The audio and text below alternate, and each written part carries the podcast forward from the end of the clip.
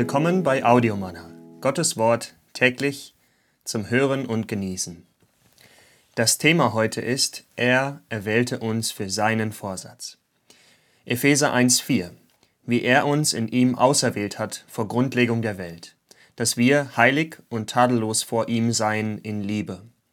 2. Thessalonicher 2, 13 Wir aber müssen Gott alle Zeit für euch danken, vom Herrn geliebte Brüder dass Gott euch von Anfang an erwählt hat, zur Errettung in Heiligung des Geistes und im Glauben an die Wahrheit.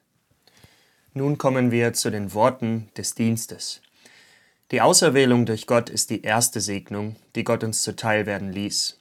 Sie ist der erste Punkt in Gottes Wohlsprechen über die Gemeinde. Die Auserwählung durch Gott bedeutet, dass er uns herausgesucht hat. Unter zahllosen Menschen hat er uns ausgewählt.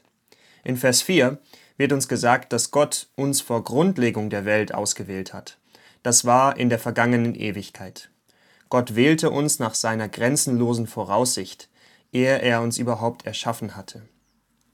Die Auserwählung durch Gott fand nicht in der Zeit, sondern in der Ewigkeit statt.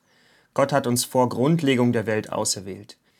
Unter Millionen von Menschen hat Gott uns kommen sehen, noch ehe wir geboren waren, und er hat uns auserwählt, ehe die Welt gegründet war.